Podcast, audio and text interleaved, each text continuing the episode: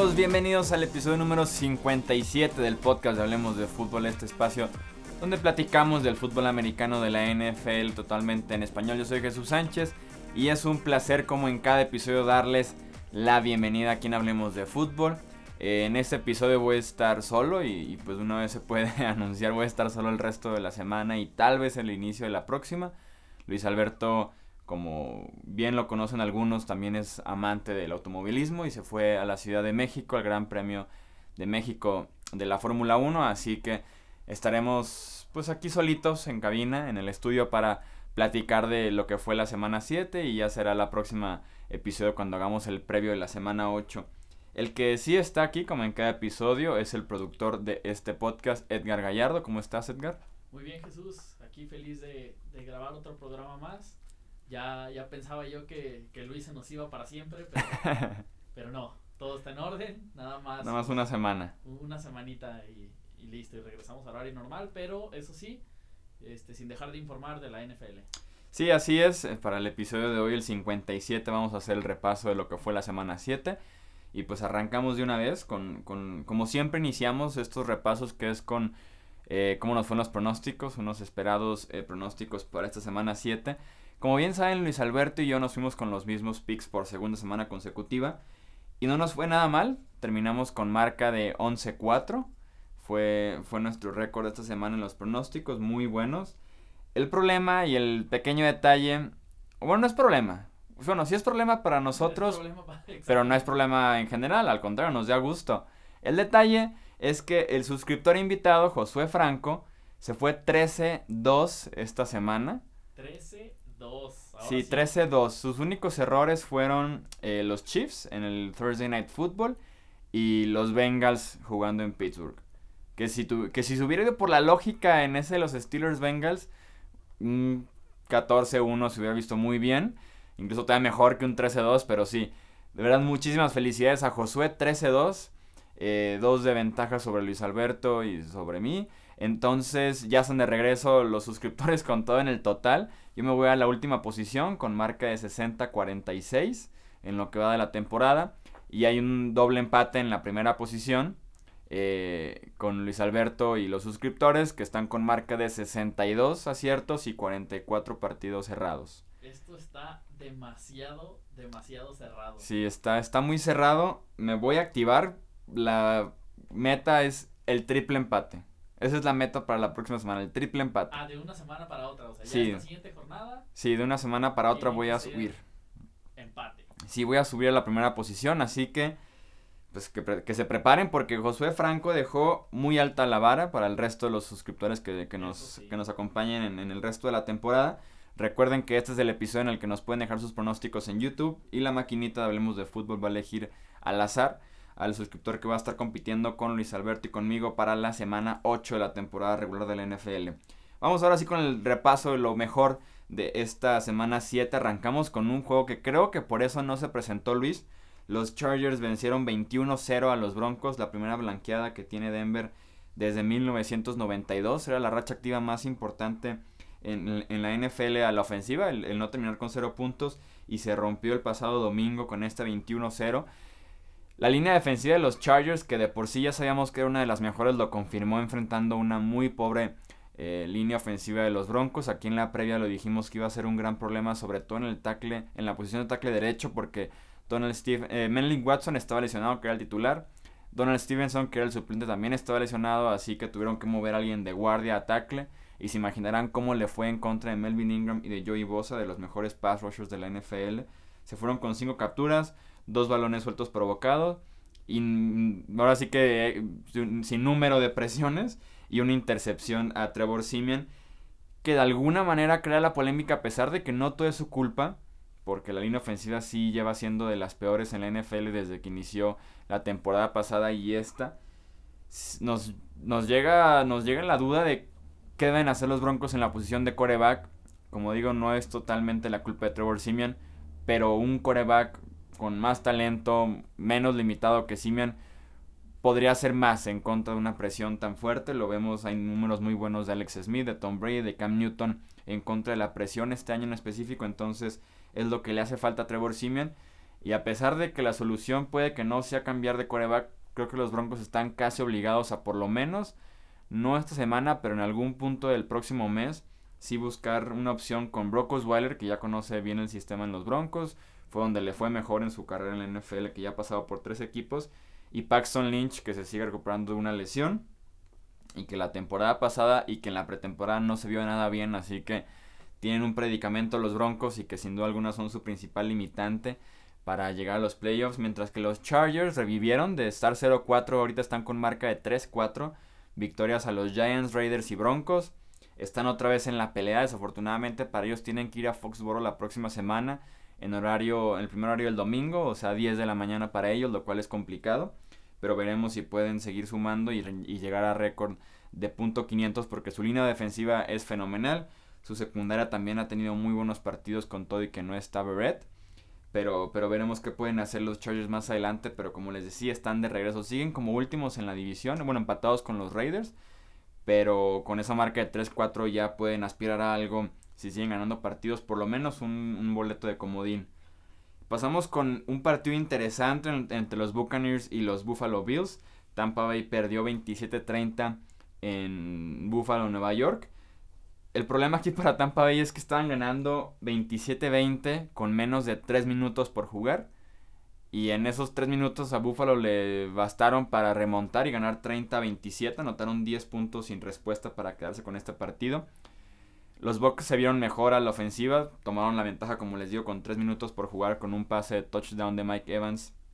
Perdón, de James Winston a Mike Evans. Pero el problema sigue siendo la defensiva de los Tampa Bay Buccaneers. Sigue siendo de verdad un dolor de cabeza para Tampa Bay. Esta vez LeSean McCoy les corrió para 120 yardas. No, 120 yardas totales entre terrestre y aéreo. Dos touchdowns.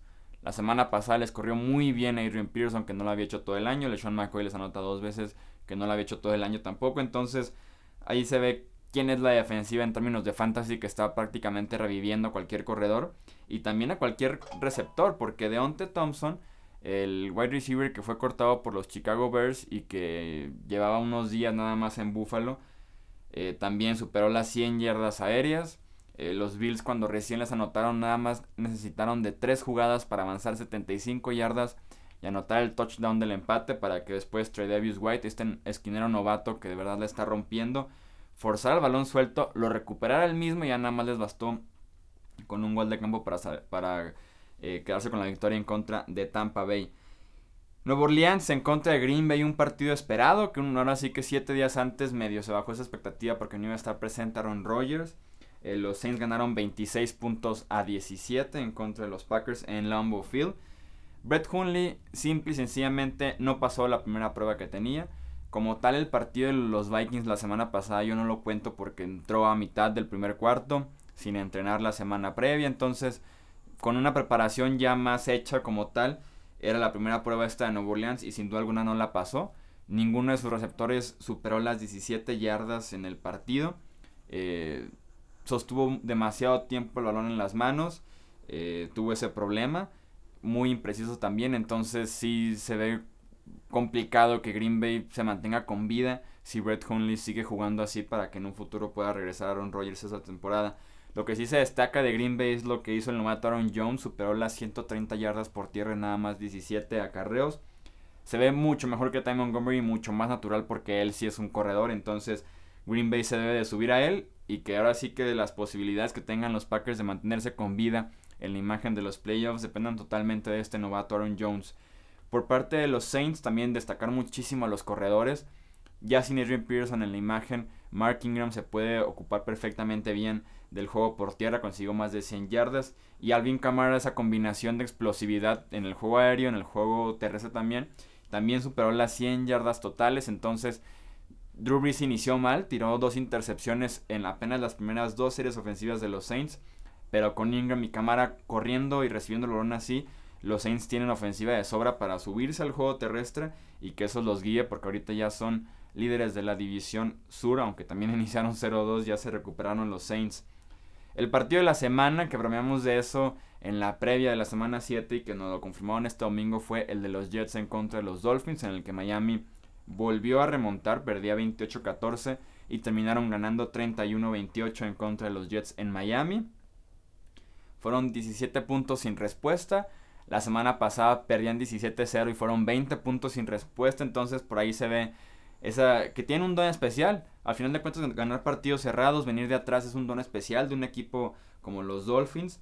Esta ocasión lo hicieron con Matt Moore, que inició medio, tan, tambaleante cuando entró en el lugar de Jay Cutler, pero que después hizo dos buenas series ofensivas para poder eh, remontar. Parece que este jueves por la noche que juegan los Dolphins en contra de los Ravens, Cutler va a seguir fuera por una fractura en las costillas. Matt Moore va a iniciar. Y creo que Matt Moore se vio en los dos cuartos que lo pudimos ver decente. Que creo no. Que creo que ni siquiera Cutler ha llegado a ese adjetivo calificativo en lo que va de la temporada. Entonces, en una de esas tienen mejores posibilidades con Matt Moore. Por parte de los Jets, Josh McCown nos recordó al mismo. Nos recordó por qué lleva 15 años en la NFL, porque es una carrera importante. Pero al mismo tiempo nos recordó por qué eh, lleva 8 equipos también en la NFL. Iba ganando 28-14 la segunda semana consecutiva que los Jets dejan, dejan ir una ventaja de 14 puntos y pierden el partido. McCown lanza 4 pases de... No, 3 pases de touchdown, un touchdown por tierra. Pero con, con menos de un minuto por jugar lanza una muy costosa intercepción que al final de cuentas le da el triunfo a los Dolphins con un gol de campo. Entonces más o menos tienes como eh, lo mejor y lo peor de Josh McCown en un solo partido. Cincinnati visitando a los Pittsburgh Steelers, ganaron los Steelers 29 puntos a 14. Livion Bell vuelve a ser el mejor jugador de este partido, vuelve a ser el mejor jugador de los Steelers, tanto a la defensiva como a la ofensiva. En esta ocasión en contra de los Bengals fueron, 15 fueron 35 acarreos perdón, para 134 yardas. Fueron 3 recepciones para 58 yardas. Y lo hemos dicho aquí las últimas dos semanas. Los Steelers están ganando por medio de Le'Veon Bell pero se requieren de 38 toques de balón para Bell eh, en este partido en contra de los Bengals. Son 25 o más toques por cuarta semana consecutiva. Y sí están ganando partidos, pero no, no les va a alcanzar con eso. La gasolina a Leon Bell en algún punto se le debe determinar. O alguien muy propenso a lesiones como el mismo Bell. No lo quiero decir, pero puede que se lesionen. Entonces los Steelers sí están encontrando como la fórmula perfecta para ganar partidos, que es con Livion Bell y una muy buena defensiva pero en algún punto deben de bajarle un poquito la carga a Livion Bell porque estamos apenas en octubre y estamos hablando de 38 toques de balón cuando eso me gustaría verlo más bien en enero y a veces en diciembre nada más, ¿no? La defensiva de Pittsburgh permitió nada más un primero y 10 en toda la segunda mitad en contra de los Bengals. Y el caso de Martavis Bryant eh, no jugó prácticamente toda la primera mitad, entró nada más para la última serie ofensiva del, segundo cuarto. Dicen que ya mejor que lo corten y, busquen un nuevo equipo. Los Steelers están buscando más a Juju Smith-Schuster, el, receptor novato.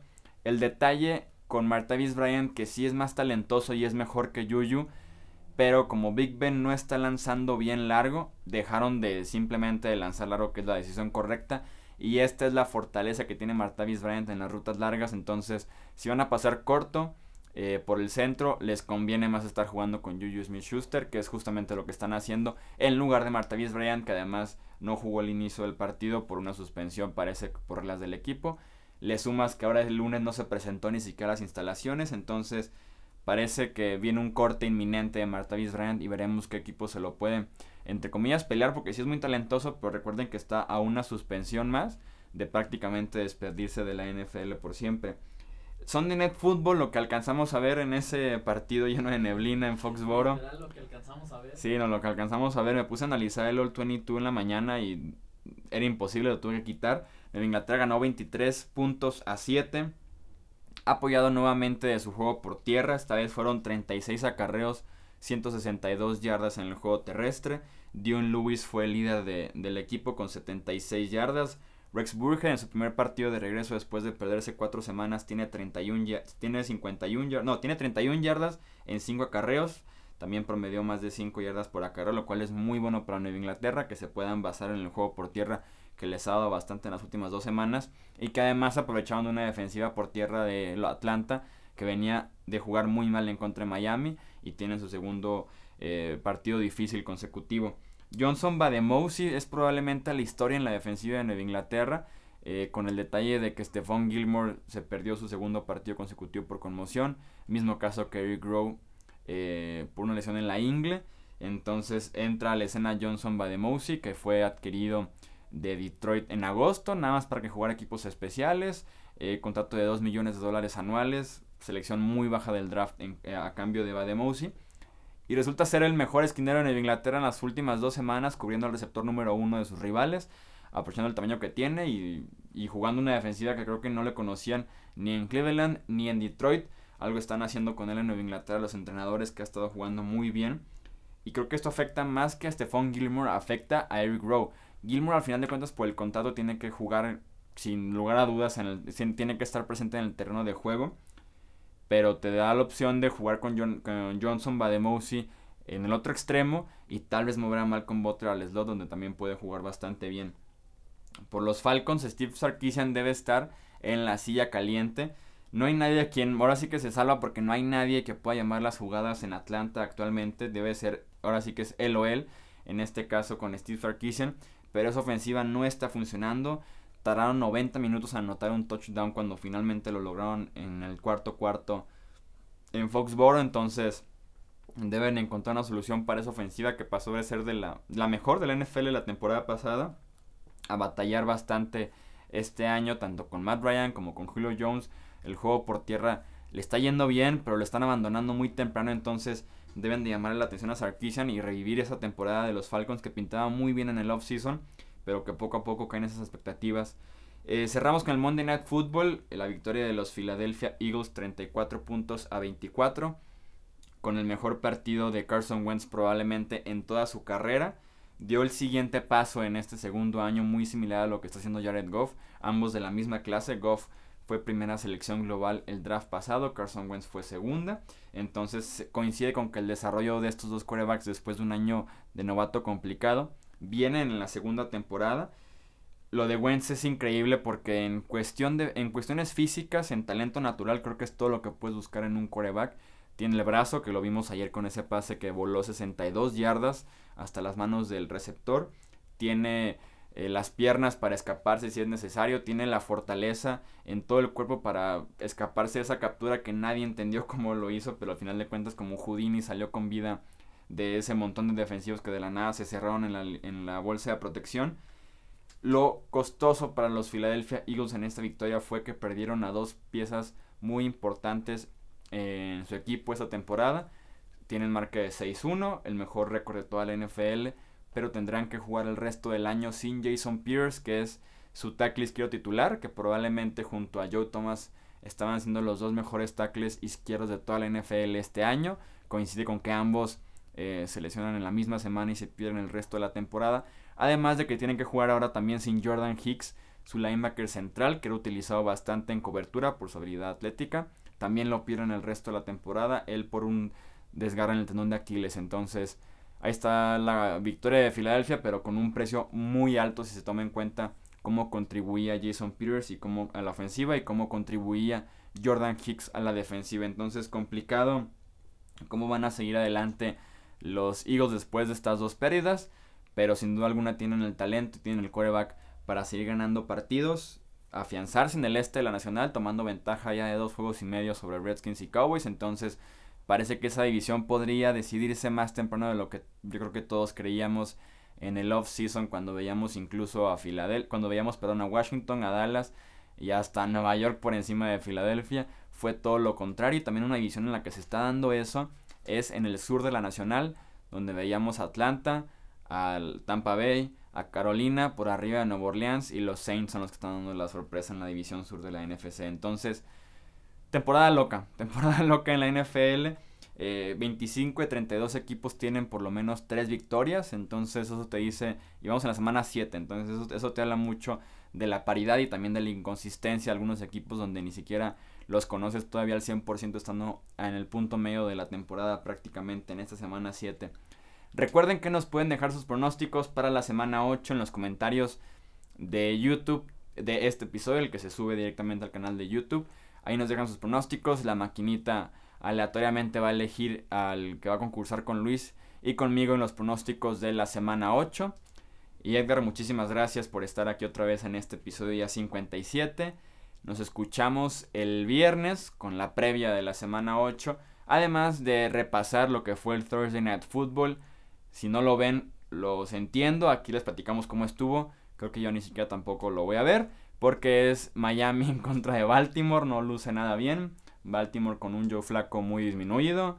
Miami sin Jay Cutler, ni siquiera para el morbo de ver a Cutler jugar. Entonces, los escuchamos el viernes con ese, ese episodio número 58 que hablemos de fútbol. Yo soy Jesús Sánchez. Hasta la próxima.